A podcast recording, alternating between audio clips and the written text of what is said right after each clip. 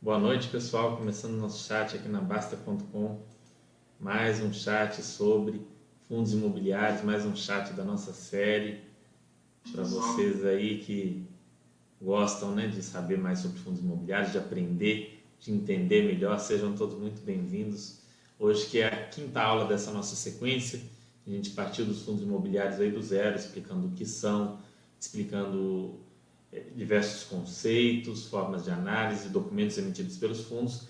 E hoje a gente vai aprender a utilizar as ferramentas da Baster.com para iniciar essa análise de fundos imobiliários, para iniciar um estudo. Como que você pode usar todas as ferramentas disponíveis aqui na Baster.com para aprender mais sobre fundos de investimento imobiliário, estudar e assim fazer escolhas mais assertivas, escolhas mais embasadas para escolher um fundo para colocar na sua carteira, para montar uma carteira de investimentos com mais segurança, com mais tranquilidade. Né? É muito importante a gente saber naquilo que a gente investe.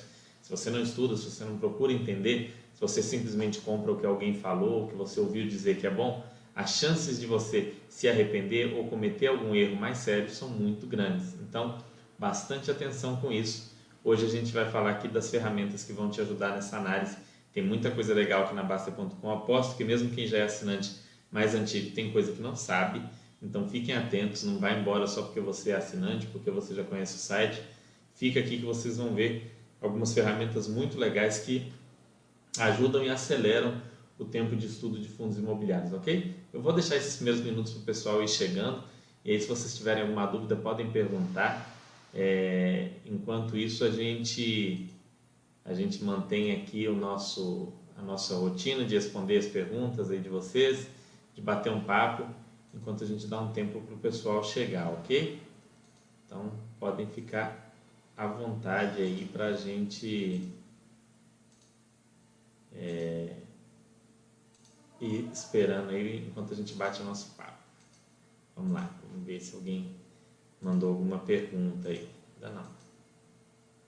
Vocês estão gostando dessa série? Está sendo legal para vocês? Está agregando?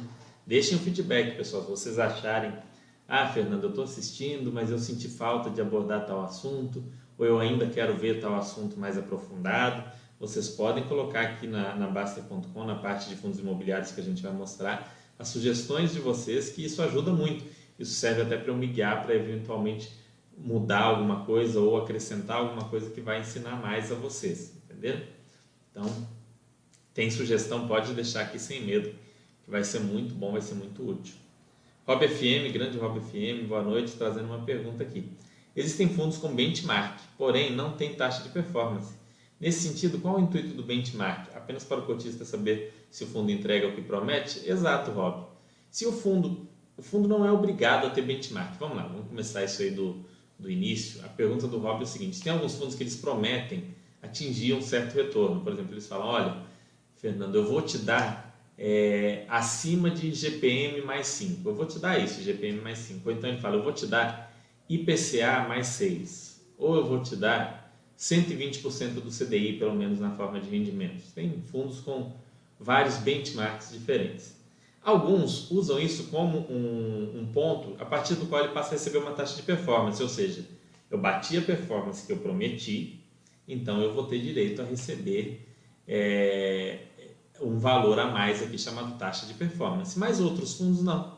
Eles simplesmente colocam um benchmark e falam, olha, eu tenho, eu quero entregar tanto, eu quero entregar IPCA mais alguma coisa, eu quero entregar CDI mais alguma coisa, X% do CDI, X% do, IG, do IGPM mais alguma coisa. E se eu, se eu entregar bem, se eu não entregar bem, não vai ter taxa de performance, não vai ter nada. O fundo, para começar, não é obrigado a colocar essa taxa de performance. Então, essa taxa de performance é uma forma do gestor falar: olha, esse é o ponto pelo qual você vai me avaliar, porque é por aqui que eu te mostro a minha intenção. Isso é muito comum na indústria de fundos em geral, haver um benchmark para você entender o que aquele fundo busca, se aquele fundo está mais ligado à taxa Selic e ao CDI ou à inflação, enfim, é para você entender os caminhos que aquele fundo toma. Quando o fundo tem, tem esse benchmark sem uma taxa de performance, não existe aquele incentivo financeiro para o gestor de bater o benchmark. Por outro lado, se ele se dispôs a, cumprir aquilo dali, vira uma expectativa para o investidor. Então, o investidor ele busca é, ele espera encontrar naquele fundo aquele retorno no mínimo que ele prometeu, ou um pouco mais.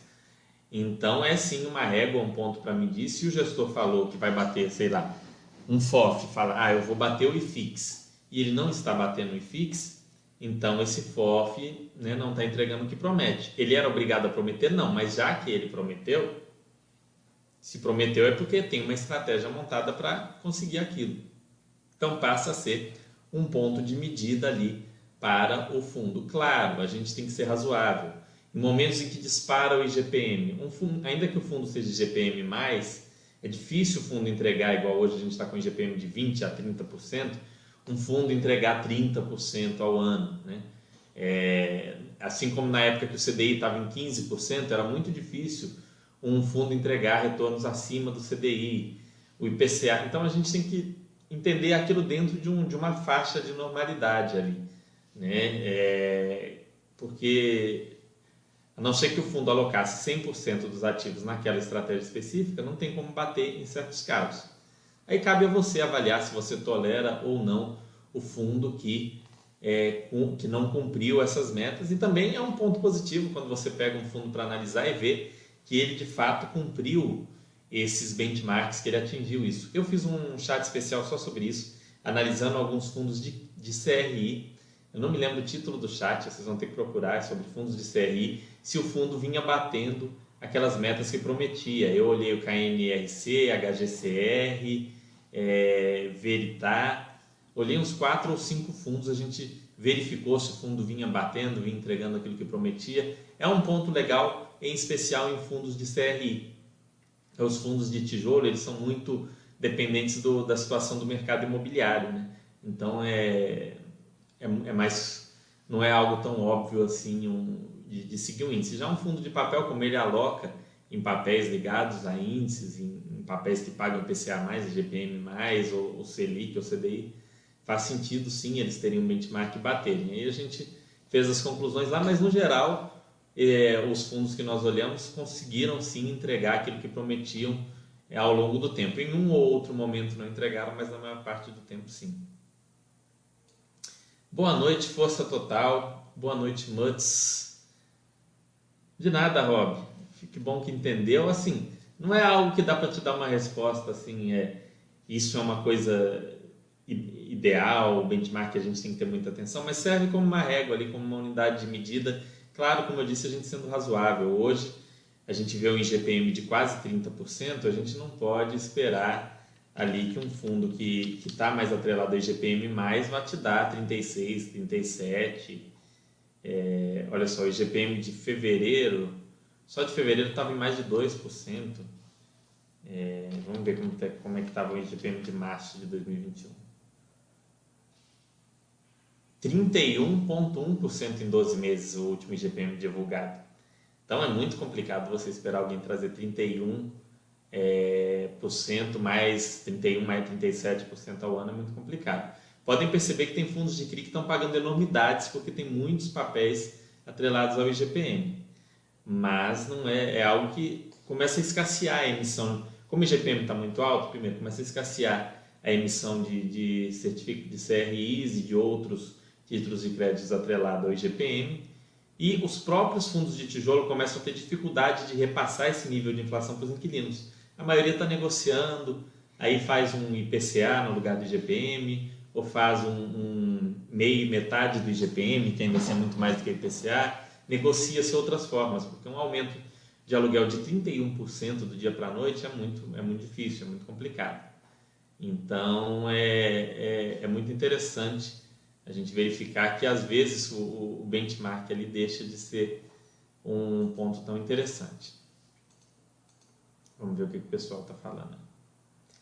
Fernando, nesta época de pandemia, espera-se que os FIIs TVM tenham um dividend yield maior? Rob, é, é exatamente o que eu estava falando. O, a, o dividend yield maior do TVM não é ligado necessariamente à pandemia, né? É muito ligado à expectativa de juros futuros, que está alta, e a essa index, indexação de grande parte dos CRIs em títulos atrelados ao IGPM. Tinha uma época que o IGPM era um índice de 8%, 9%, alguns meses, alguns anos né, acumulados dava 6, 7, 8. Não era 20, 30% como está hoje.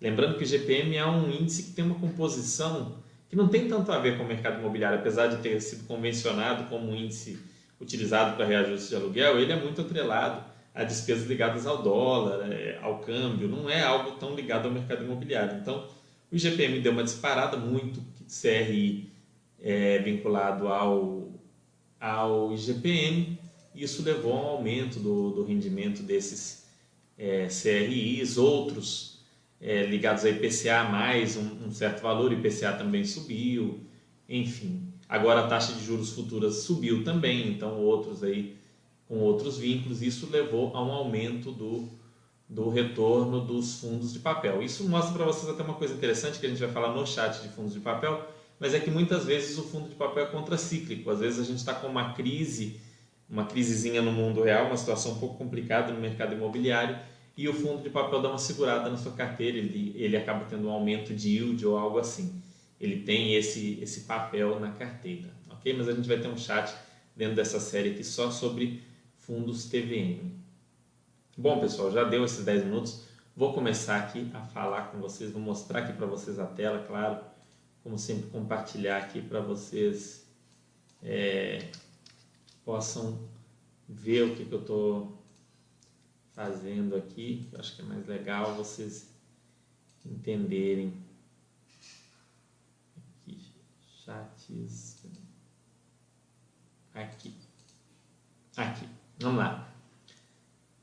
Começando aqui no chat, no site aqui, ó. Vocês entram aqui baster.com. Vocês vão entrar aqui na baster.com. Chegando no site, quando tem algum chat ao vivo vai aparecer aqui. É... Mas nós temos aqui as diversas áreas do site. Área de ações, área de fundos imobiliários, área de estoques, área de renda fixa, essa parte de paz, traz muito conteúdo legal, vai lá e faz, que é de projetos, empreendedorismo, enfim, é, para tirar você aí da inércia. Assuntos gerais aqui, onde tem muito bate-papo, Basker Blue, tem os livros, tem muito conteúdo aqui para os assinantes específico. A área de imposto de renda também, onde você tira dúvidas de imposto de renda, tem todo um fax explicando como fazer imposto de renda, como é, declarar os seus ativos, sejam os seus fundos imobiliários, sejam as suas ações, seja a renda fixa. A parte de iniciante, que é por onde a pessoa deve começar, a gente vai entrar aqui já, mas só vamos mostrar as outras. Parte de saúde e esportes, que é uma parte do site que vem crescendo muito. A gente já tem aqui como moderadores é, um educador físico, que é o Mauro, uma nutricionista, Luciana, um psicólogo, enfim, a gente já tem vários profissionais de saúde aqui para ter esse cuidado maior, já que é um site não só de investimento, mas também de qualidade de vida, então tem muito conteúdo legal de saúde, é uma das áreas que mais cresce do site.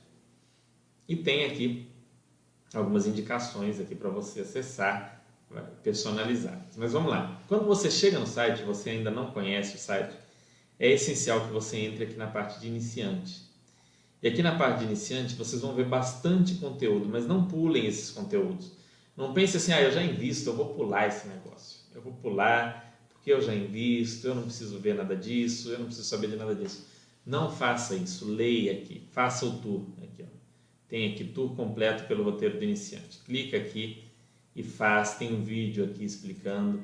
Não deixe de, de ver esse roteiro do iniciante, porque aqui explica muita coisa. Eu mesmo revejo esse roteiro um, umas duas vezes por ano releio, às vezes eu mudo alguma coisa, o Giovanni relê também sempre, às vezes altera alguma coisa, o Baster, enfim, a gente tenta manter ele sempre atualizado, com bastante conteúdo, para que você inicie sem cometer aqueles primeiros erros, para que você consiga ir é, no caminho da construção do patrimônio da melhor forma possível. Então, leiam aqui o roteiro de iniciante, tem a parte de manuais, né? é, vale muito a pena verificar aqui esse ponto aqui de roteiro do iniciante para vocês terem uma visão geral, principalmente para quem está começando no mercado de capitais, está começando a organizar a vida financeira, está começando a investir, aqui vai ter tudo sobre isso. Mas mesmo você que já tem alguma experiência, vale muito a pena, como eu disse.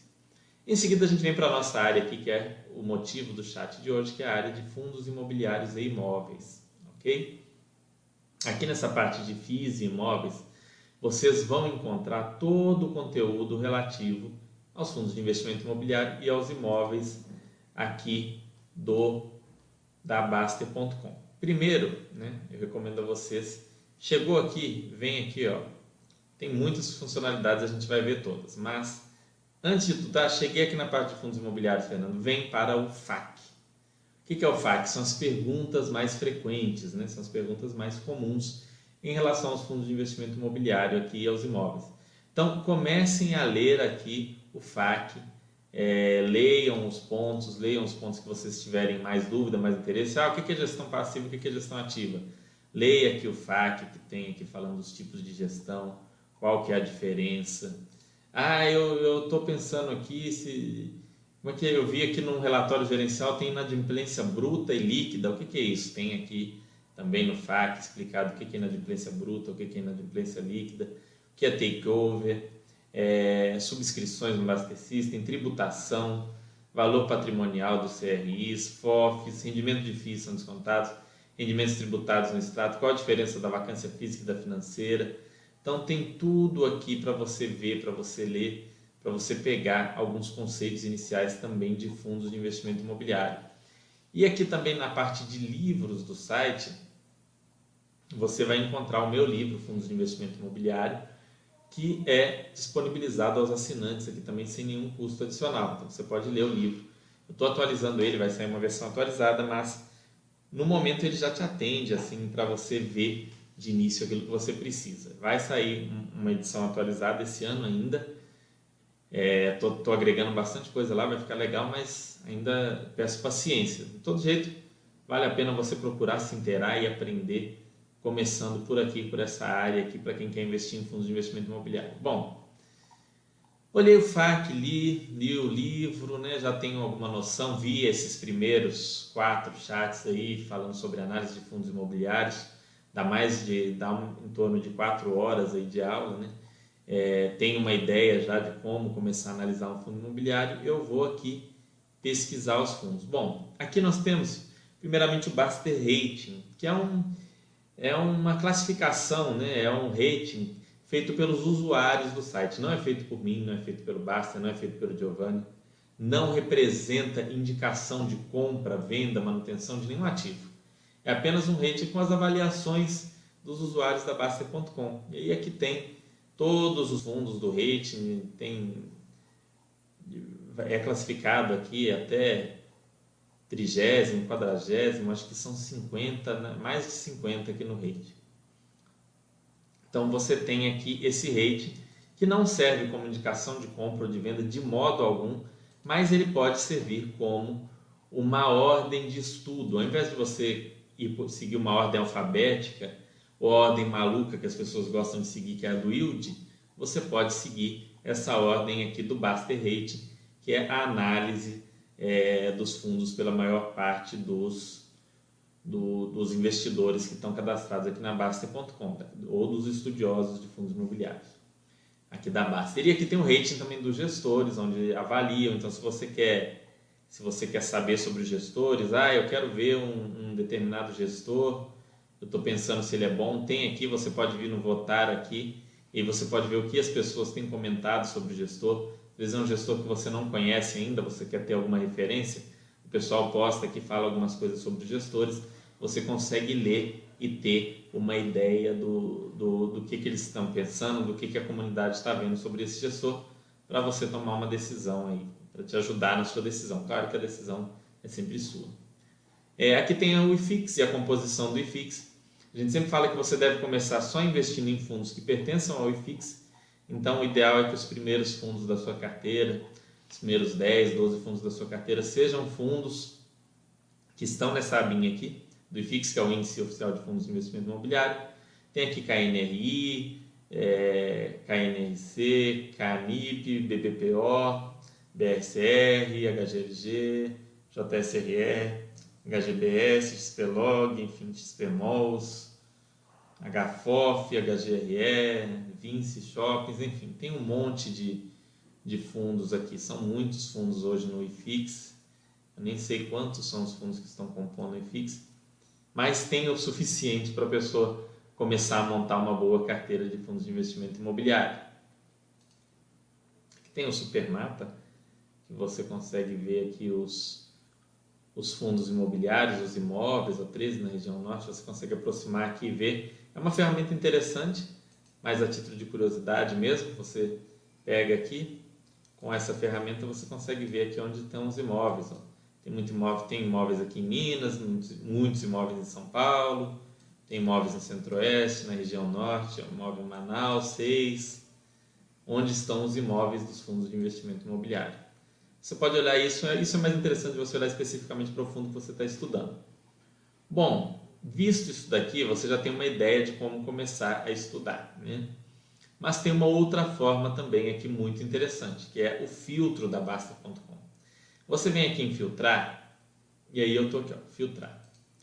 Eu não quero fundos de desenvolvimento, porque entendo que fundos de desenvolvimento é para aqueles investidores que têm mais intimidade, que estão mais tempo no mercado eu não vou verificar os fundos de desenvolvimento. Então você tira o desenvolvimento aqui na sua busca. Segmento, tem aqui agências educacional, outros. Você não tem restrição, então você põe todos. Gestão, você não quer fundos de gestão passiva, está querendo só fundos de gestão ativa, com possibilidade de crescimento e tudo mais. Você põe aqui, ou você pode estar procurando só fundos de gestão passiva. Enfim, no nosso exemplo, vamos procurar de gestão ativa. Você não quer fundos com uma vacância acima de 25%, porque essa é uma vacância elevada, né? 20 a 25% já começa a ser uma vacância complicada. Então você reduz aqui o universo de fundos. Você não quer nenhum fundo também que tenha menos de 5 imóveis, porque menos de 5 imóveis é, é um percentual, é um número de imóveis relativamente pequeno. E você quer aqui um fundo é, que tenha um tempo de bolsa maior do que três anos, ok? E aí você vai ordenar por, não tem opção de ordenar por tamanho do fundo, então você pode ordenar por, por vacância mesmo. Você faz aqui a busca, veja, aí você já encontra vários fundos imobiliários aqui para você estudar. E aí, aqui nos cachorrinhos, você já tem algumas visões, ó é, do porquê, do, do que, que é visto no fundo. Olha só, esse fundo aqui tem, o pessoal põe olho na gestão, né? Tá com um, cachorrinho aí vermelho, esse outro aqui, ele é um fundo mais recente, mas tem, tem uma boa visão do pessoal. Olha o número de imóveis: 11, 8, 16, 15, 10, 5, 5, 27, 84 imóveis. 8, 9, 16, 11. O ideal é que vocês comecem sempre com fundos com mais de 5, pessoal. MOL 5, XPIN 89 de unidades imobiliárias, LVBI 6, HGBS 11, RVF 14, 9, 18, 31, enfim, vocês encontram aqui diversos fundos imobiliários para vocês começarem o estudo. Aí vamos supor que você chegou aqui, olhou, quer ver, vamos lá no HGLG, né, que é o que está aqui, ó. vamos no HGLG, está o primeiro lá no rate. Então você chegou aqui, resolveu estudar o HGLG. Vamos ver se está mostrando aqui. Vou alterar aqui a. Só um momentinho que eu vou alterar a aba que, que vocês estão vendo aí para facilitar, ok? Vamos lá.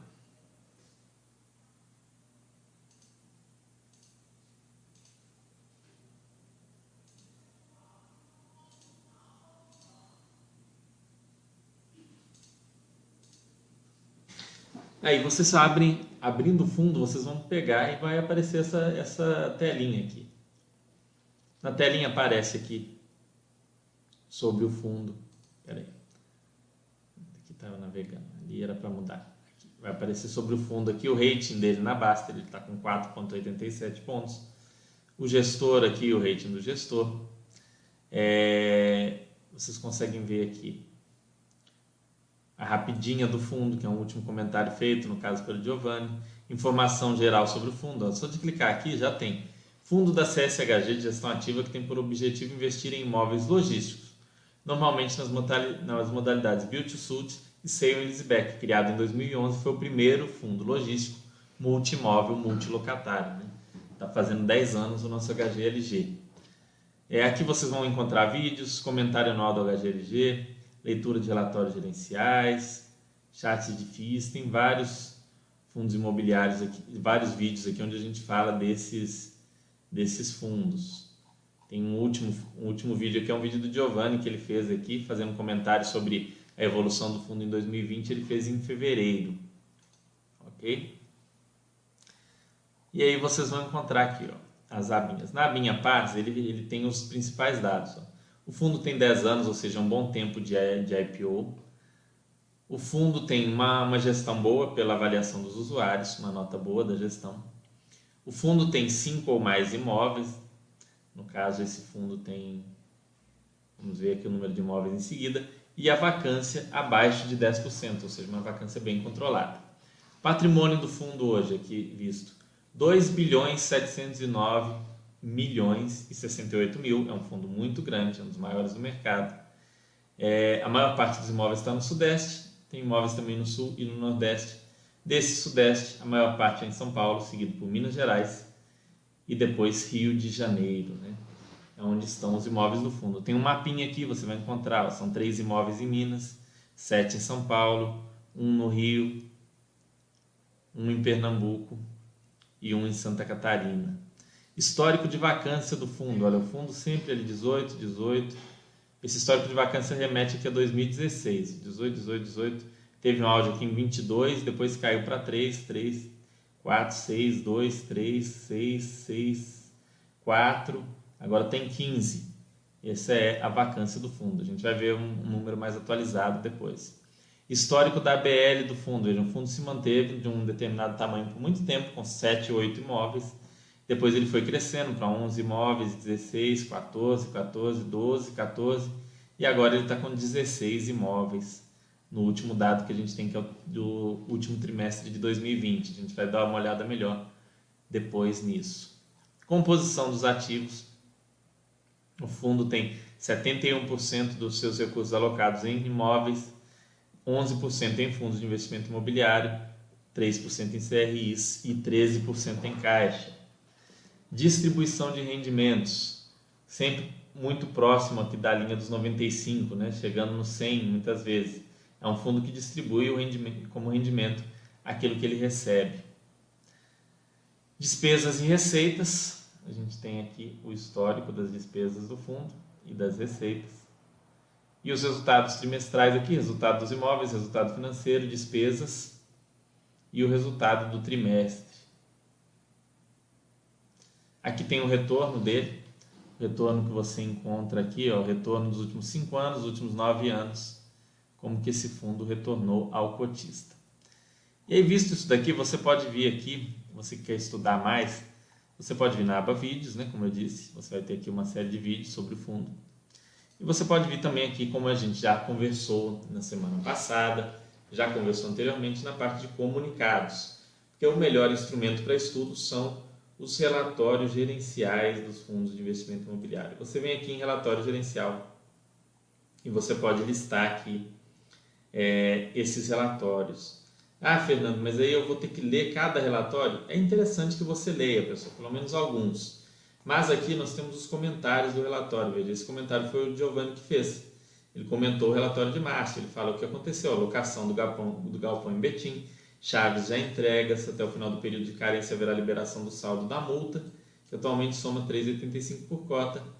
Três negociações no condomínio SJC, sendo um acordo de locação de mil metros quadrados, será assinado nos próximos dias, e uma tratativa para expansão de um locatário é, assinatura de um, de um contrato com o locatário que irá assumir o espaço e obrigações da empresa que já notificou a saída. Saída da Bosch, que comprou aviso prévio, pagará multa de 1,3 milhão. Existe negociação avançada em andamento para alocar 5 mil metros quadrados de empreendimento. Recebimento dos descontos concedidos anteriormente durante a pandemia. E aqui tem é, o cronograma aqui de como foi, né? Teve a redução dos aluguéis por um período para ajudar os inquilinos e agora eles estão pagando de volta desde outubro de 2020. Proventos por cota de 78, a mini DRE aqui, você pode ver o rendimento anunciado e o resultado. Como é que foi em março? Em março o resultado foi um pouco abaixo do rendimento. E nos últimos 12 meses a gente teve um resultado bem em linha com os rendimentos. Vacância de 15,2% nesse último relatório, caixa de 372 milhões. Esse, esse resumo que a gente tem feito, eu e o Giovanni, ajuda bastante vocês. Mas é interessante que vocês leiam alguns relatórios, pelo menos. Mas tem um, um instrumento que ajuda aqui na, no estudo também. Vocês invertem aqui na a data de entrega, a data de entrega está do mais recente para o mais antigo. Você inverte vai do mais antigo para o mais recente. E você aperta aqui o botão consolidar. E aí vocês conseguem ler todos os comentários que a gente fez aqui, desde. Vamos ver qual foi o primeiro que eu comentei aqui. Na época está até sem desenhos aqui. Esse aqui foi comentado em maio de 2020. O relatório referente a abril, distribuição foi mantida, o fundo possui 177 milhões em caixa, além de 206 milhões em FIIs. Em relação ao fluxo de aluguéis, 83% foram recebidos. Então vocês podem ler esses resumos, que também é uma ferramenta muito bacana. Você forma como um livrinho aqui do fundo imobiliário, onde você vai lendo e vendo a história dele. Isso aqui ajuda muito vocês a entender um fundo quando está começando a estudar para ler isso daqui, às vezes você fala, ah, mas eu não tenho tempo, não sei o quê. Para de palhaçada. Isso daqui você vai levar com essa consolidação no máximo 10 minutos para ler um, um, ano de um fundo imobiliário, para estudar um ano inteiro de um fundo imobiliário. Então leiam esse relatório consolidado e peguem alguns dos últimos relatórios gerenciais. Isso por si só já vai dar para vocês uma visão excelente do fundo de investimento imobiliário. É uma ferramenta muito bacana que tem aqui que vocês podem pegar Antigamente a gente não usava muita ilustração, né? Devo admitir que eu não sabia usar. Depois eu fui aprender é, com o Giovanni. Aí a gente tem aqui as ilustrações, ó, você consegue ver aqui a situação do fundo, o resultado, as distribuições, né, os cronogramas. Tem, tem tanto esses desenhos que são retirados dos documentos oficiais, quanto os próprios, os próprios dados, os acontecimentos do fundo que vale a pena você ler. Então, você lendo isso daqui, você vai ter bastante noção sobre o fundo imobiliário. Além disso, você pode pegar no caso dos fundos da CSHG e dar uma lida no relatório anual. Tem relatório anual dos últimos anos todos. Então você pegar e ler o relatório anual dos dois últimos anos também vai dar uma visão muito boa para vocês. Vamos dar uma mostrada no relatório do último ano só para vocês terem uma ideia. Vamos mostrar aí um pouquinho desse relatório antes de eu passar para as perguntas aí com vocês. E aí a gente mostra mais coisas aí interessantes. Hum.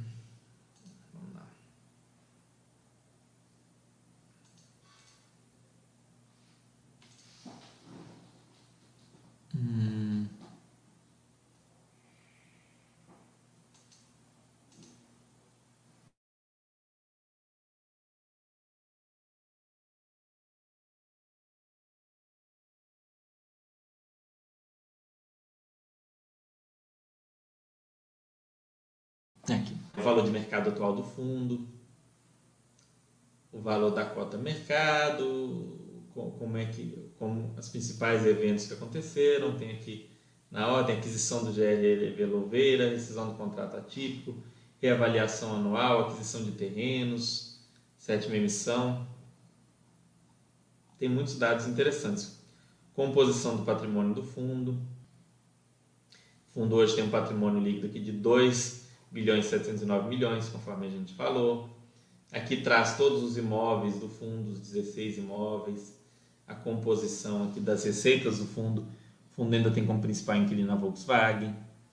É, a central de resultados, como foi o resultado ao longo de 2021 até agora, nos últimos 12 meses também.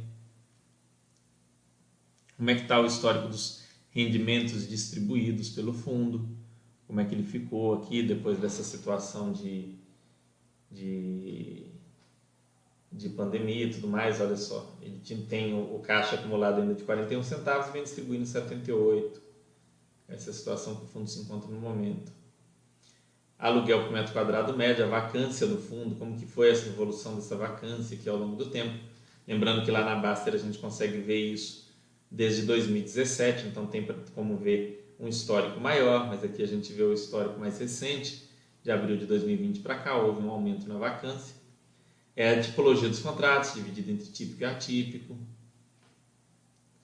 é o WALT, né? o WALI, que é o vencimento ponderado pela, pelo valor dos contratos de aluguel, pela receita contratada. Então, quantos por cento da receita vence em 2021? 3,8%. Quantos por cento da receita vence em 2022? Vê-se aqui que a maior parte, 71%, é 2025 ou depois. Né? Data das revisionais dos contratos, a gente falou anteriormente, contratos típicos têm revisional, grande parte em 2022, vejam só, 39%. Então aqui tem um, uma visão geral aqui dos, dos fundos. Os acontecimentos, ordem cronológica de 2020, venda de Atibaia, anúncio de início da sexta emissão, anúncio de encerramento da sexta emissão, valor de mercado do fundo, a vacância, né, a evolução aqui no período. Aqui eles falam bastante sobre o que aconteceu. Tem aqui os impactos da Covid-19 no fundo, no mercado logístico. É um documento bem completo para quem quer entender melhor esse fundo. É, as obras que estão sendo feitas no fundo. É, vale a pena, pessoal, ler um documento desses antes de optar por investir em um fundo. Vai fazer vocês entenderem melhor aquilo que vocês estão investindo, entender melhor o que está acontecendo com o fundo. Né? É, entender a estratégia do fundo, o que, que o gestor pretende, e aí tomar uma decisão. Às vezes você vai ler, vai estudar e vai concluir que não quer investir, mas não vai ter sido tempo perdido, porque vai servir todo o conhecimento que você adquirir para análise do próximo fundo imobiliário, ok? Agora eu vou perguntar aí para vocês, vou vir falar um pouquinho aqui, a gente bater um papo e responder as dúvidas.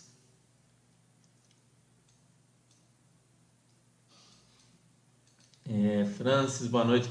Rob FM falando aqui. Eu lembro que você disse em algum momento que os FIIs TVM não serão nem os melhores nem os piores da carteira no longo prazo. Sim, Rob, é bem provável, claro, nada dá para a gente afirmar com certeza, mas o mais provável é que os FIIs TVM apanhem menos nos momentos difíceis e também cresçam menos nos momentos bons. Então, um fundo é, que se sobressai pela qualidade dos imóveis, que consegue repassar para os inquilinos os reajustes, que mantém sempre uma vacância muito baixa, tende a ter um retorno de longo prazo melhor do que um fundo TVM. Contudo, um fundo que passa por muitas turbulências, por muitos problemas, tende a ter um retorno menor que o TVM. Então, o TVM ele tende a ser aquele cara do meio ali. Ele não é, sabe aquela turma na, na época da escola do ensino médio que sentava ali do, não, não sentava no fundão, mas também não era a turma que sentava ali na frente. Era aquela turma do meio que passava de ano e, e tá bom. Então, o TVM é esse cara. Ele vai passar de ano e tá bom. Ele não vai fazer a revolução na sua carteira, mas ele tem um papel importante ali para manter a carteira, ele ajuda a manter a carteira equilibrada ao longo do tempo, principalmente nos momentos mais difíceis. Fernando, esse retorno que aparece no site é apenas uma variação da cotação? Não, Rob, é, é com os, os, rendimentos descontados também. Não leve muito em conta esse retorno passado na hora de analisar, pessoal. Como tem todo o disclosure de tudo quanto é relatório, de todo lugar, retornos passados não representam garantia de retornos futuros. Isso serve só para você ter uma ideia de como que fundos, os fundos mais antigos é, retornaram, para você ter uma ideia do, de, de, como que funciona um fundo no longo prazo. Quando for um fundo com pouquíssimo tempo de existência, 3 anos, 4 anos, então esse dado não, não serve de nada. Mas nesses fundos de, de mais de 10 anos, você pode olhar nesse sentido, para entender um pouco melhor, mas nunca para escolher um fundo com base nesse dado, ok? Não é um dado. Tanto que os gestores colocam esse dado no relatório gerencial deles, e vocês podem perceber que quando eu leio com vocês aqui o relatório, eu normalmente pulo esse dado, porque eu acho que esse é um, é um, é um dado que não é tão importante assim.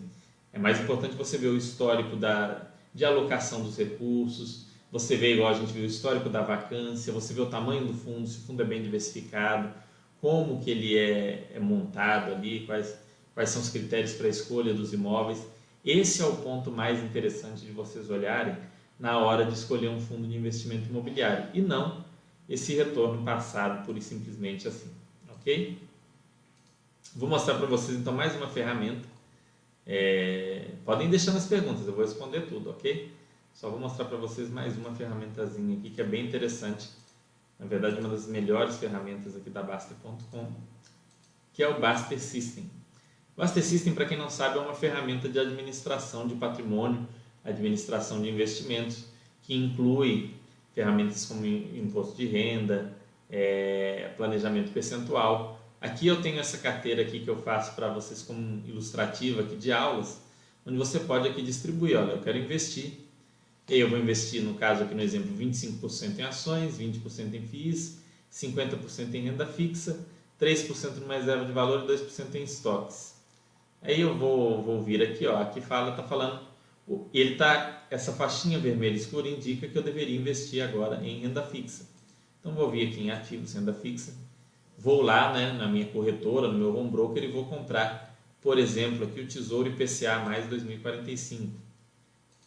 Vou comprar, por exemplo, 100 títulos desse, né?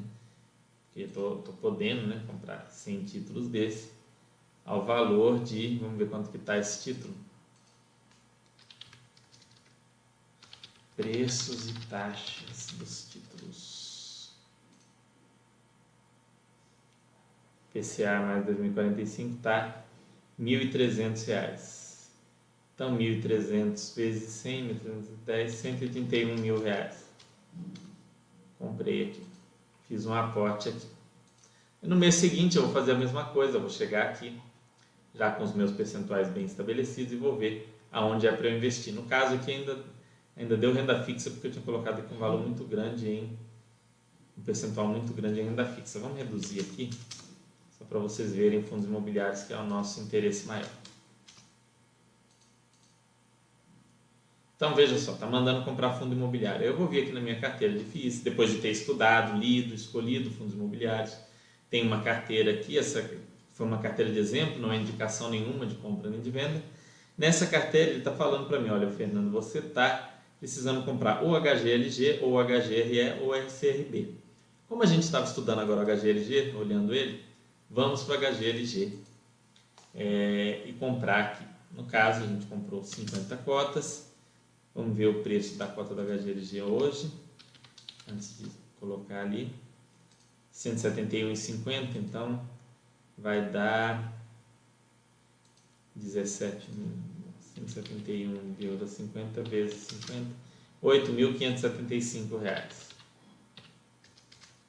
Vai lá. E comprei cotas do HGLG. Agora eu tenho esse fundo aqui na carteira. E assim vai, você compra um, compra outro, compra outro e vai fazendo seu aporte mês a mês. E o Baster System vai é, te indicando aqui o que fazer, te permitindo agir de uma maneira menos emocional e mais focada para manter os percentuais equilibrados, para ter uma carteira equilibrada. O ideal é que vocês montem uma carteira bem diversificada, não uma carteira com dois, três ou quatro fundos, nem assim uma carteira com um número maior de fundos, mas isso aos poucos você escolhe dois esse mês, investe em dois, no mês que vem mais um, no outro mais três, e assim a carteira vai ficando diversificada. É, é uma ferramenta muito legal, pessoal, e para quem é assinante e não usa ainda, faz uns testes, né, igual estou fazendo aqui nos lançamentos de mentirinha, para entender e para ver como que essa ferramenta é boa para te ajudar aí administrar os seus investimentos, ok?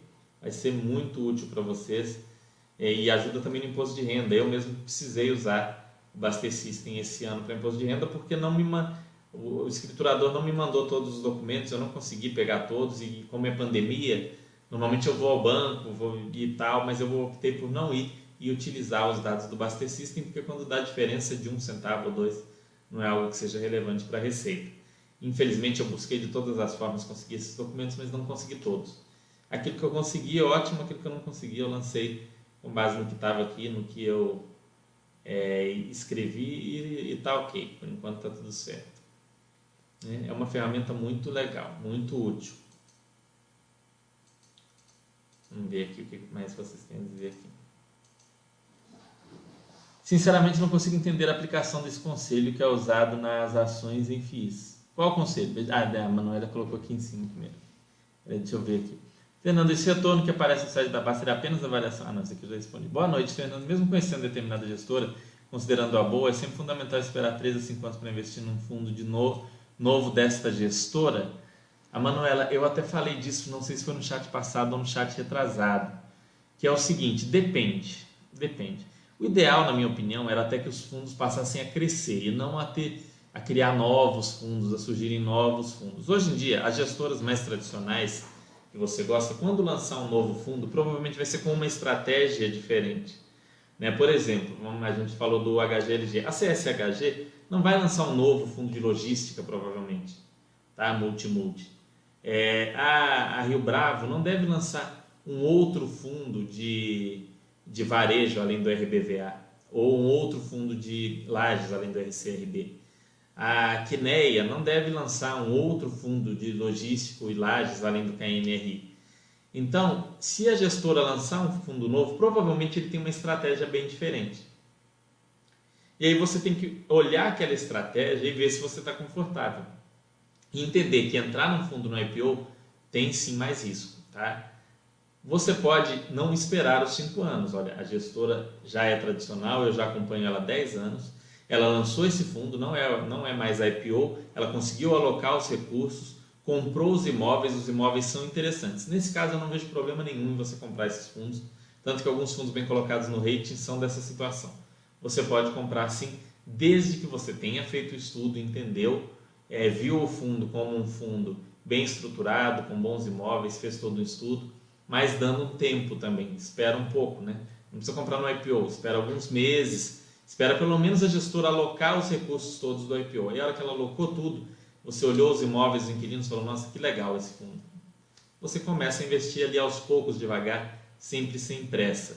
Mas a IPO tem um risco muito grande, porque pode dar o dinheiro para o gestor e o gestor tinha uns imóveis muito legais para comprar. Tinha imóvel planejado para comprar é, da, da Coca-Cola, da Netshoes, do Magazine Luiza, do Ponto Frio, blá, blá, blá chegou na hora, outro fundo comprou ou tinha um problema de documentação, não conseguiu cumprir e o gestor ficou ali com o dinheiro na mão. E aí o seu dinheiro está na mão do gestor sem ele ter alocado aquele dinheiro em imóveis, né, em produtos né, é, dentro daquilo que você gostaria. Então, eu gosto de esperar pelo menos o fim da alocação dos recursos da, da oferta pública inicial. Ou seja, ele terminou de, de fazer aquela primeira oferta, terminou de alocar tudo, aí você dá uma olhada naquele panorama no que aconteceu, no tempo que demorou, se os imóveis foram interessantes, se os inquilinos foram interessantes. E aí você pode pensar em encarteirar, ok? Hum, o Rob aqui perguntando, Fernando, na parte de filtros da Basta é possível verificar o número de inquilinos, né? Ele falou clientes, mas eles são inquilinos, com o objetivo de filtrar multi-multi. Deixa eu rever aqui, ó, mas eu creio que não, não, não é porque isso aí não sai um número certinho em documento oficial auditado. Mas você consegue, entrando aqui, ó, vamos entrar de novo aqui no HGLG, deixa eu compartilhar com vocês.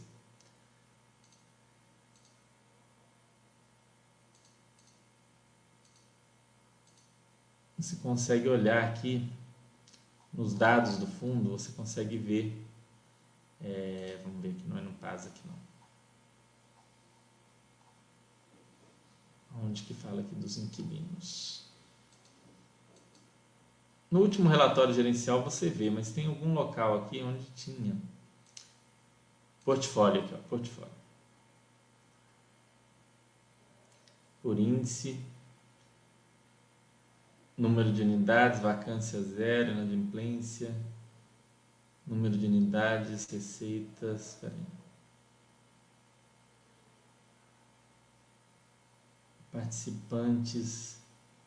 Não, aqui você consegue ver a diversificação por imóveis. Composição. Proventos, espera aí. Vai ser no portfólio mesmo, eu acho que tem esse dado aqui. Aqui vai ter o histórico de vacância, os contratos por índice, IPCA e GPM, maioria desse desse fundo IPCA. É, aqui você não tem detalhes, você precisa realmente dar uma olhada nos documentos com mais calma, nos relatórios ou nos informes, conforme mostrei na semana anterior, para você chegar nesses inquilinos, porque como esse não é um dado oficial e aqui os dados do os dados aqui são sempre puxados diretamente dos informes. Então, Dá uma olhadinha no informe e no relatório gerencial para você ter essa informação do inquilino. É uma informação interessante sim. Não só o número de inquilinos, mas o quanto cada inquilino representa. O HGLG mesmo, no relatório gerencial deles, eles têm aqui, tanto no mensal quanto no anual, mostrando é, os inquilinos mais representativos, qual que é a representação de, de cada inquilino na receita, né? sendo o maior inquilino nesse caso 21%, que é o, a Volkswagen, o menor 1%, que é a CIA.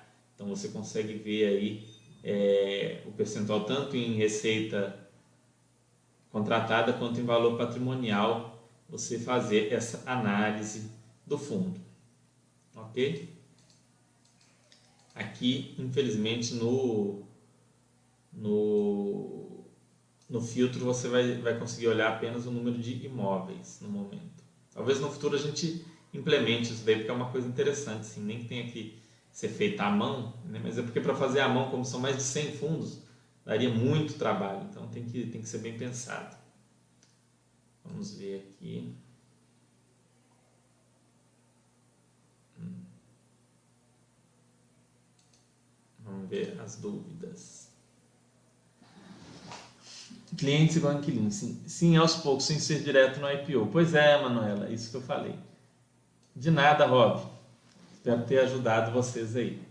É, sim, a Manuela, eu acho sim que é, é, perfeitamente viável. É a partir do momento que você entende que aquele gestor é um bom gestor, ele já tem um histórico de vários fundos onde ele atuou bem, e aí ele lançou o fundo novo, conseguiu alocar os recursos, você entendeu aquela alocação, você leu os relatórios gerenciais, tem já algum históricozinho para você estudar, não vejo como um problema necessariamente. Mas é claro, aos poucos, né? devagar, não, não tem por que ter pressa. Daqui a alguns anos, provavelmente, a, o conselho vai ser não, em hipótese nenhuma, porque os, o mercado de fundos imobiliários cresceu muito, tem muitos fundos, vão, tem fundos que estão crescendo muito, então o ideal é que o investidor inicie investindo em fundos com valor patrimonial na casa dos bilhões, né? É, fundos de, de 4 bilhões, de 5 bilhões, de 10 bilhões, eu acho que é um, um ponto mais interessante aí para o investidor começar a investir nos fundos grandes, depois partir para os menores. Então vai, vai chegar num ponto onde o conselho vai ser ó, muito dificilmente isso aí, mas ainda eu acho que ainda faz sentido sim. Acho que ainda faz sentido colocar é, se você gosta do gestor, se você acompanha, se você entende o trabalho dele e se ele lançou um produto que está interessante, que tem uns imóveis interessantes, você pode sim começar a investir, ou pelo menos a começar a estudar. Um fundo que eu comecei a estudar para entender melhor, por exemplo, é o novo fundo da Rio Bravo de imóveis residenciais. É um fundo que eu estou estudando. Eu preciso investir, comprar cotas para estudar? Não, eu vou lendo né, os relatórios gerenciais, os documentos, e com isso eu começo a entender melhor o fundo. É um fundo que a gente vai fazer aqui também um chat sobre ele muito em breve é, mas é, você começa, né, o primeiro passo é o estudo para um, um, momento posterior você investir. Bom, pessoal, espero que tenham gostado, que tenham visto as ferramentas que a Baster proporciona para vocês estudarem e analisarem. A gente está sempre tentando criar alguma ferramenta nova. Eu vou ver, inclusive, se é possível a gente criar uma ferramenta para possibilitar esse, esse, essa busca que o Rob sugeriu de número de inquilinos, ver como que dá para ser feito isso não sei se, se vamos conseguir algo assim, mas é interessante sim. THRSA falando, Fernando, seus chats estão excelentes, estou acompanhando todas as gravações, muito obrigado. Que bom que está gostando, fico feliz. Se tiver qualquer sugestão é, ou qualquer dúvida, pode deixar aqui para a gente, que a gente está à disposição para ajudar. E a gente vai dar sequência ainda nessas aulas de, de fundos de investimento imobiliário. Vamos ver o que, que vai ter na semana que vem, mas eu acho que ainda vai mais uns três vídeos, talvez mais falando sobre é, essa análise de fundos imobiliários. Ainda vai ter montagem de carteira, ainda vai ter análise de fundos de papel. É, ainda vai ter um sobre um FAQ geralzão que vai sair, no, que provavelmente vai ser o último. Então, no mínimo, vai ter mais dois ou três vídeos para a gente discutir, conversar sobre fundos de investimento imobiliário e ajudar vocês a poderem escolher de maneira mais consciente, mais é, objetiva, mais determinados fundos para a carteira de vocês.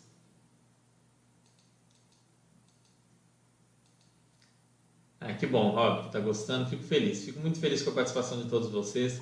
Um grande abraço, uma ótima semana e até segunda-feira que vem com o nosso chat número 6 dessa série. Um abraço.